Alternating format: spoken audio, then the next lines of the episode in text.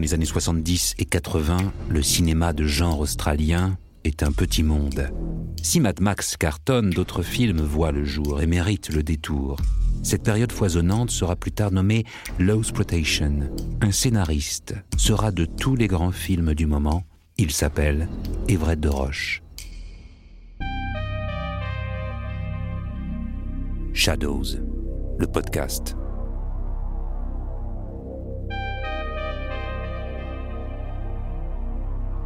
Everett de Roche, le maître de low exploitation. En cette année 1968, la cérémonie de l'Australian Film Institute n'est pas des plus joyeuses. Cet équivalent des Oscars australiens remet depuis dix ans des prix aux meilleures créations audiovisuelles. Parmi les nominés de cette édition, quelques courts-métrages documentaires et des publicités. Il n'y a aucun véritable film de cinéma australien, et cela fait plusieurs années que la production locale peut se compter sur les doigts d'une main. Maigre espoir, lors de cette cérémonie de 68, le Premier ministre John Gorton est présent. Il veut changer la tendance et annonce la création d'un fonds pour aider au développement du cinéma. C'est l'un des premiers signes qui permettra à la production de renaître la nouvelle vague australienne va prendre son envol et le cinéma de genre se développe jusqu'au carton du siècle, Mad Max. Ce western sur asphalte permettra à George Miller de lancer une franchise et à Mel Gibson de devenir une star internationale, mais à l'ombre de Mad Max. Il existe de nombreux autres films tout aussi importants et réussis, plongés dans la vie d'un de ses plus fameux artisans, Everett de Roche.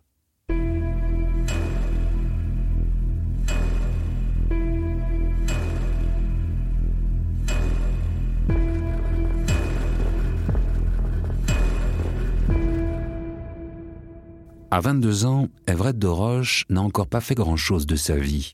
Installé à San Diego, il étudie vaguement à l'université et se rêve secrètement en grand écrivain depuis qu'il a découvert des auteurs comme Edgar Allan Poe et Mark Twain.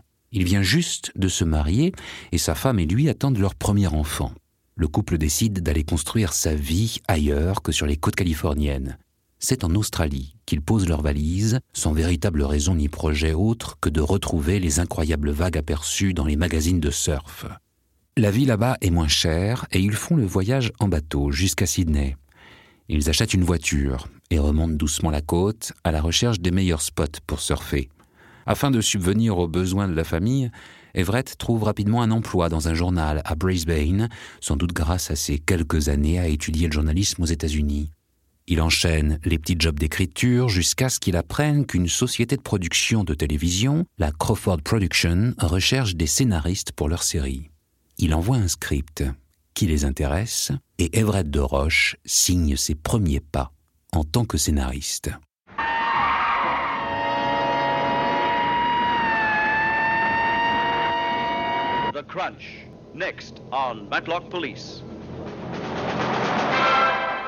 Chez la Crawford Production, il travaille essentiellement sur des séries policières Homicide, Division 4, Matlock Police. Ces trois séries, et plus globalement la télévision à cette époque, sont extrêmement populaires en Australie.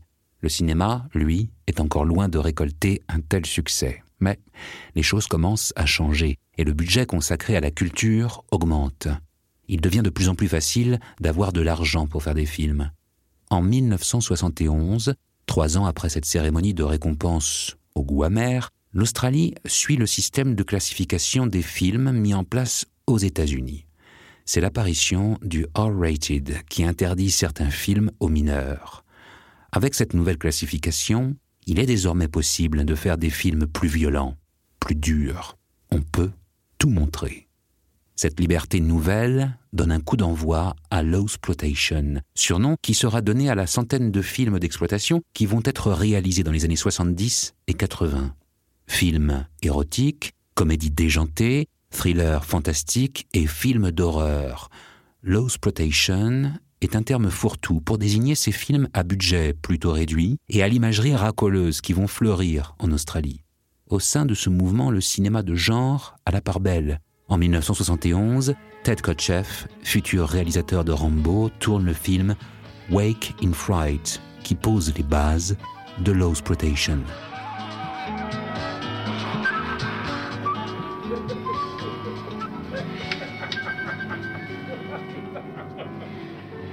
Violence excès de virilité, sexe, attrait pour les gros moteurs et la vitesse, mais aussi une grande part laissée à la nature. Voici ce qu'on peut voir à l'écran dans Wake in Fright. Des ingrédients que l'on retrouve dans Mad Max et qui inspireront aussi Everett de Roche, lui permettant de rapidement devenir l'un des piliers de Low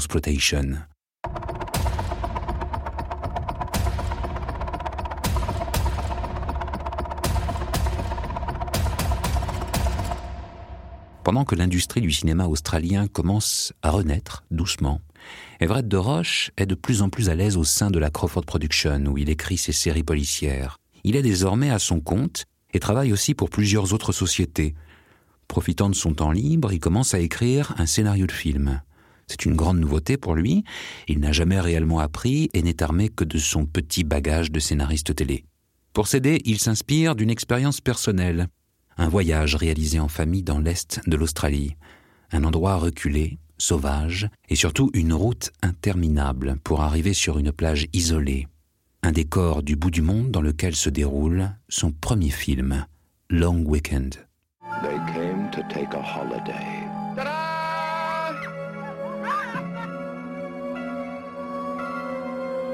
Now they are running for their lives. Because something is out there.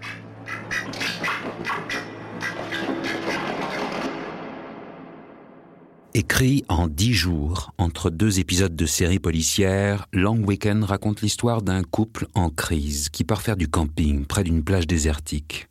Alors qu'il tente de sortir de cette mauvaise passe conjugale, il malmène la nature environnante jusqu'à ce qu'elle se venge de ce couple malveillant.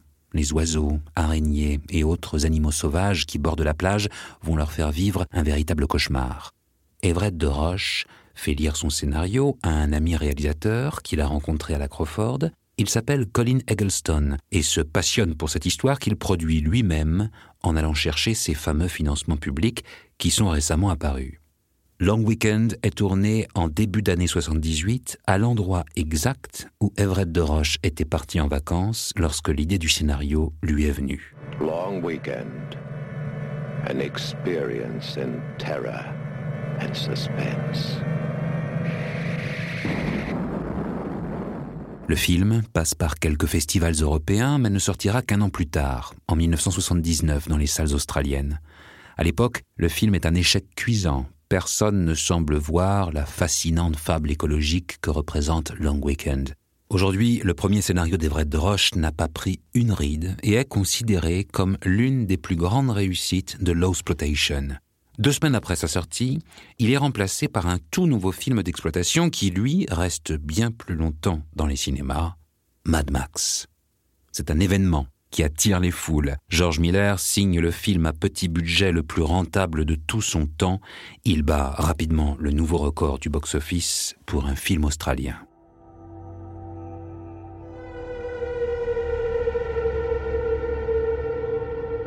Pendant cette année, à attendre que son film sorte, Everett de Roche a pris goût à l'écriture pour le cinéma. Dès la fin de Long Weekend, il écrit un nouveau scénario, une histoire dense, plus de 200 pages, à propos d'un tueur tombé dans le coma et interné à l'hôpital. C'est la première version d'un film qui deviendra l'un de ses plus grands succès, Patrick. Le scénario se retrouve entre les mains de Richard Franklin, un autre réalisateur ayant lui aussi travaillé à Crawford. Avec deux films à son actif, il a beaucoup plus d'expérience dans le cinéma qu'Everett de Roche. C'est un fan absolu d'Alfred Hitchcock et les deux hommes retravaillent ensemble le scénario en y ajoutant plus de suspense et quelques clins d'œil à l'œuvre du maître. Après plusieurs mois d'écriture, un producteur rejoint le projet. Il s'appelle Anthony I. Guinan et a un rôle essentiel au sein de Low Exploitation. Guinan est un homme d'affaires, il ne veut pas se limiter au marché australien. Son objectif est de diffuser les films le plus largement possible, notamment aux États-Unis.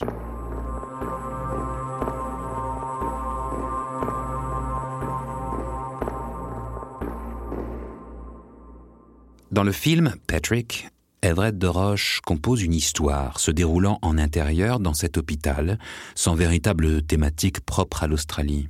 Parmi ses nombreuses qualités, Patrick se démarque par la performance d'acteur de Richard Thompson. Dans le coma, Les yeux improbablement grands ouverts, il est aussi expressif que terrifiant. En guise de communication, Everett de Roche décide de faire cracher son personnage. Des scènes étonnantes que l'on retrouve des années plus tard dans Kill Bill, qui lui rend directement hommage. D'ailleurs, l'expression Protection a été trouvée par un certain Quentin Tarantino qui n'a jamais caché sa passion pour le cinéma de genre australien. Patrick, can you hear me? Patrick, if you can hear me, I want you to do that with your mouth, what you just did. Once means yes and twice means no. Do you understand? Le film, Patrick, marche partout dans le monde, sauf en Australie, où le public n'est pas au rendez-vous. Cela n'empêche pas Everett de Roche de réduire drastiquement ses activités pour la télévision afin de se consacrer entièrement au cinéma. Le producteur de Patrick, Anthony Eigenen, souhaite retravailler avec lui. Il apprécie qu'Everett soit d'origine américaine. Pour lui, c'est une grande qualité. Il a forcément dû être bercé par le cinéma hollywoodien et c'est exactement cette sensibilité qu'il cherche.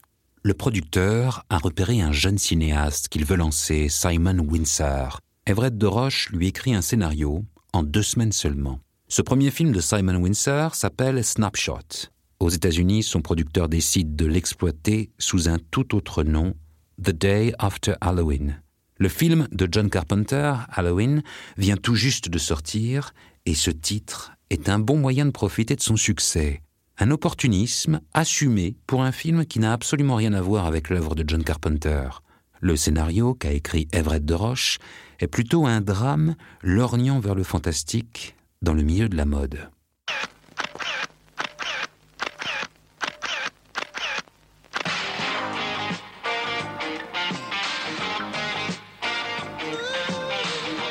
This is Angela. She used to be just like the girl next door.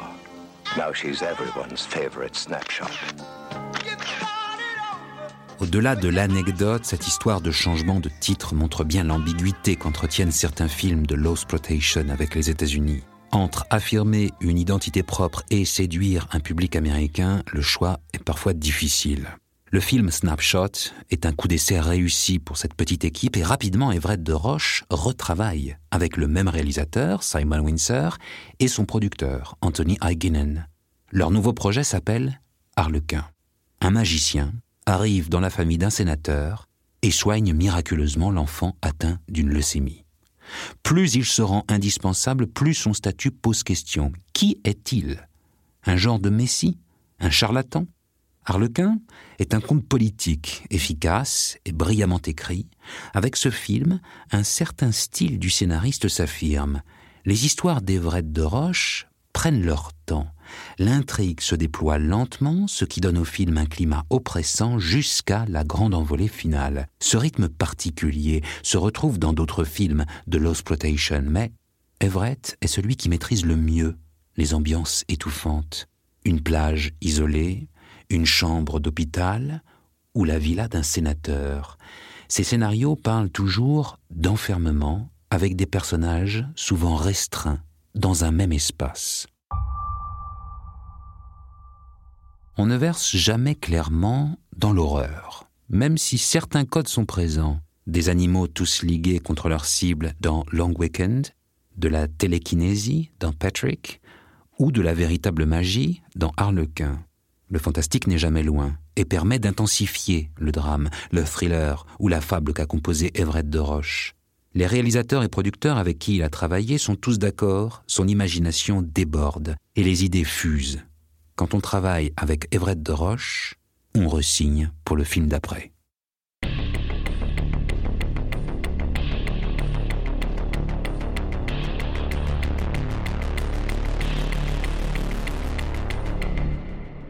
Justement, après le succès de son premier film Patrick, quelques années plus tôt, Richard Franklin fait partie de ces réalisateurs qui vont rappeler Everett de Roche pour écrire un nouveau scénario. Les deux hommes imaginent une libre adaptation de Fenêtre sur cour d'Alfred Hitchcock sous la forme d'un road trip à travers le désert australien. Le film s'appelle Road Games. C'est le cinquième scénario pour le cinéma d'Everett de Roche et c'est une pépite de l'exploitation. L'acteur Stacy Kitch tient le rôle principal et campe un camionneur poète témoin d'un meurtre qu'il n'aurait pas dû voir. À ses côtés, Jamie Lee Curtis tient son premier rôle australien en jouant l'autostoppeuse Hitch. Un prénom qui fait référence au mot hitchhiking, l'autostop, mais surtout un nouveau clin d'œil à Hitchcock. Road games.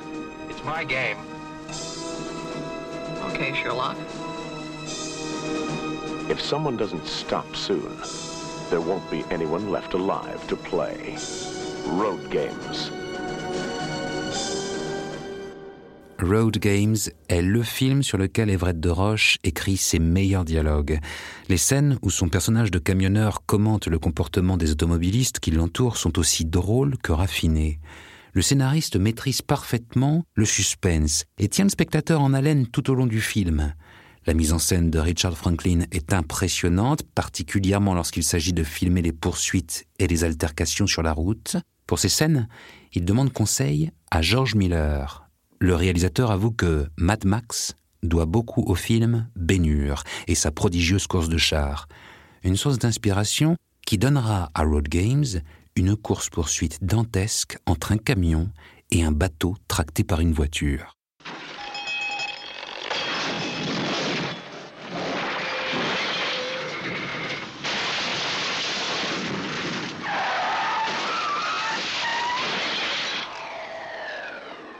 Everett de Roche est désormais considéré comme un des scénaristes les plus compétents du pays lorsqu'il s'agit d'écrire des thrillers qui tendent vers le fantastique.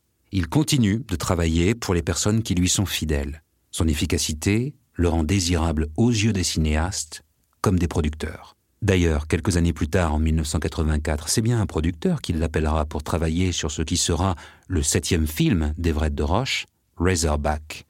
Pour la première fois de sa carrière, il ne doit pas écrire une histoire originale comme il en a l'habitude. Cette fois-ci, on lui commande l'adaptation d'un roman. 400 pages autour d'une femme qui disparaît en plein désert australien, qu'Everett de Roche doit réduire en un scénario bien rythmé. La fin du livre fait intervenir un sanglier géant. Il décide d'en faire un élément central de son histoire. C'est ce sanglier, le Razorback, qui terrorise ce village de l'arrière-pays australien. Alors que certains tentent de l'arrêter, d'autres profitent de sa présence pour couvrir leurs propres crimes.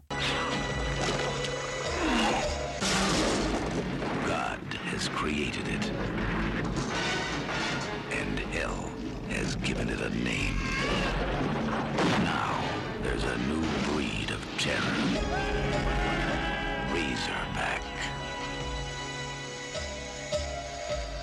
Dans Razorback, le scénario d'Everett de Roche est efficace sans pour autant être son travail le plus réussi. C'est par contre la première fois qu'il écrit un film faisant intervenir autant de personnages typiquement australiens. La grande force du film réside plutôt dans sa direction artistique.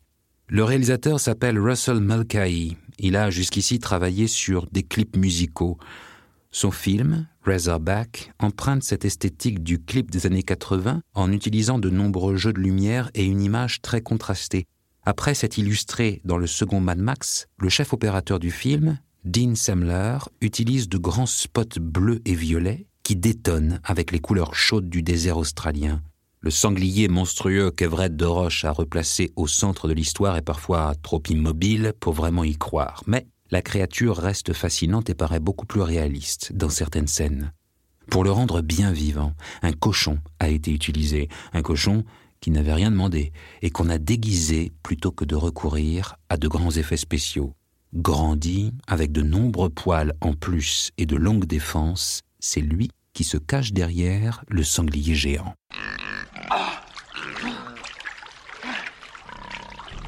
Razorback peut se voir comme un lointain écho au Wake in Fright de Ted Kotcheff, sorti 13 ans plus tôt. Dans les deux films, le spectateur est plongé dans un désert aride et effrayant, peuplé par des habitants à l'hospitalité plus que douteuse. Il n'est pas impossible qu'Everett de Roche, alors un des artisans les plus précieux de l'exploitation, ait voulu rendre un hommage à ce film qui marque le début du mouvement. Finalement, ces sept premiers scénarios font appel à ces fameux ingrédients qui composent la recette du cinéma de genre australien. L'importance de la nature est fondamentale. Dans Long Weekend, la route et la vitesse sont au cœur de Road Games, tandis que le virilisme poussé à l'extrême caractérise plusieurs personnages de Razorback. On trouve aussi dans ces films une touche de sexe, souvent gratuite d'ailleurs, et bien sûr quelques scènes de violence. Tout est là. Mais au lieu de mettre ces thématiques dans chaque film, Everett de Roche les distille avec parcimonie dans chacune de ses œuvres.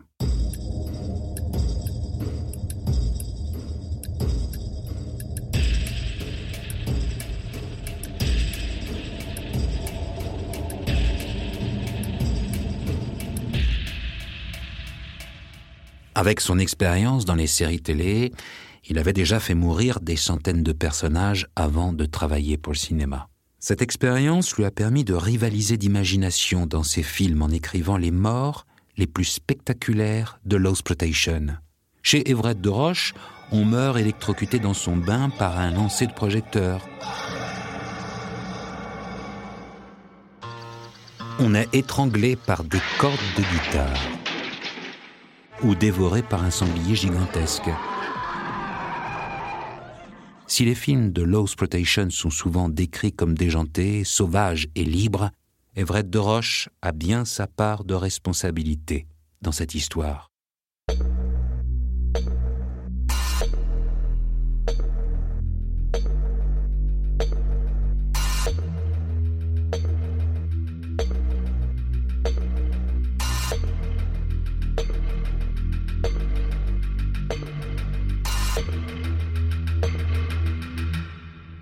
En cette année 1984, à peine plus de dix ans après le début de Low Exploitation, un cycle semble se refermer.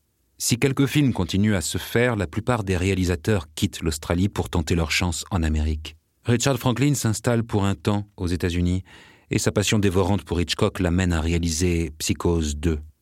Après Razorback, Russell Mulcahy devient l'homme derrière Highlander. Simon Windsor, le réalisateur de Snapshot et Harlequin, fait encore une dizaine de films, dont Sauver Willy, dans les années 90. Finalement, il n'y a qu'Everett de Roche qui semble rester en Australie. Lui, qui est le seul à ne pas y être né. Avec cet essoufflement de Low Exploitation et le départ de plusieurs réalisateurs, Everett de Roche reprend peu à peu son travail de scénariste pour la télé. Dans les années 2000, les films qu'il a écrits refont surface, avec le documentaire Not Quite Hollywood qui met un coup de projecteur sur Low Exploitation. Everett est appelé pour réaliser un remake américain de son premier scénario, Long Weekend. Le film ne trouve pas le chemin des salles et sort directement en DVD. Quelques années plus tard, c'est un remake de Patrick qui voit le jour. Il n'a cette fois-ci pas été consulté. Si son travail pour le cinéma s'est bien arrêté, L'influence d'Everett de Roche, et plus généralement de Low Exploitation, n'est par contre plus approuvée. Ces années 2000 sont aussi celles qui voient naître Saw de James Wan ou Wolf Creek de Greg McLean. Ces réalisateurs australiens participent à une nouvelle vague du genre en rendant hommage à ces films qui les ont façonnés.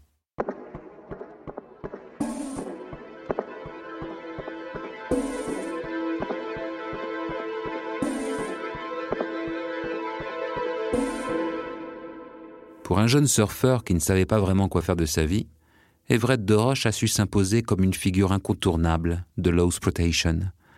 Toute sa vie a été consacrée à l'écriture et il est devenu l'homme derrière certaines des plus belles réussites du genre. Everett de Roche s'est éteint d'un cancer en 2014.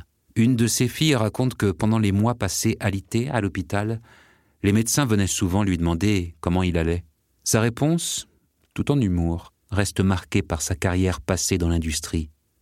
Quand on l'interrogeait sur son état de santé, il répondait au médecin Ça dépend de ce qu'il y a à la télé. Shadows, le podcast.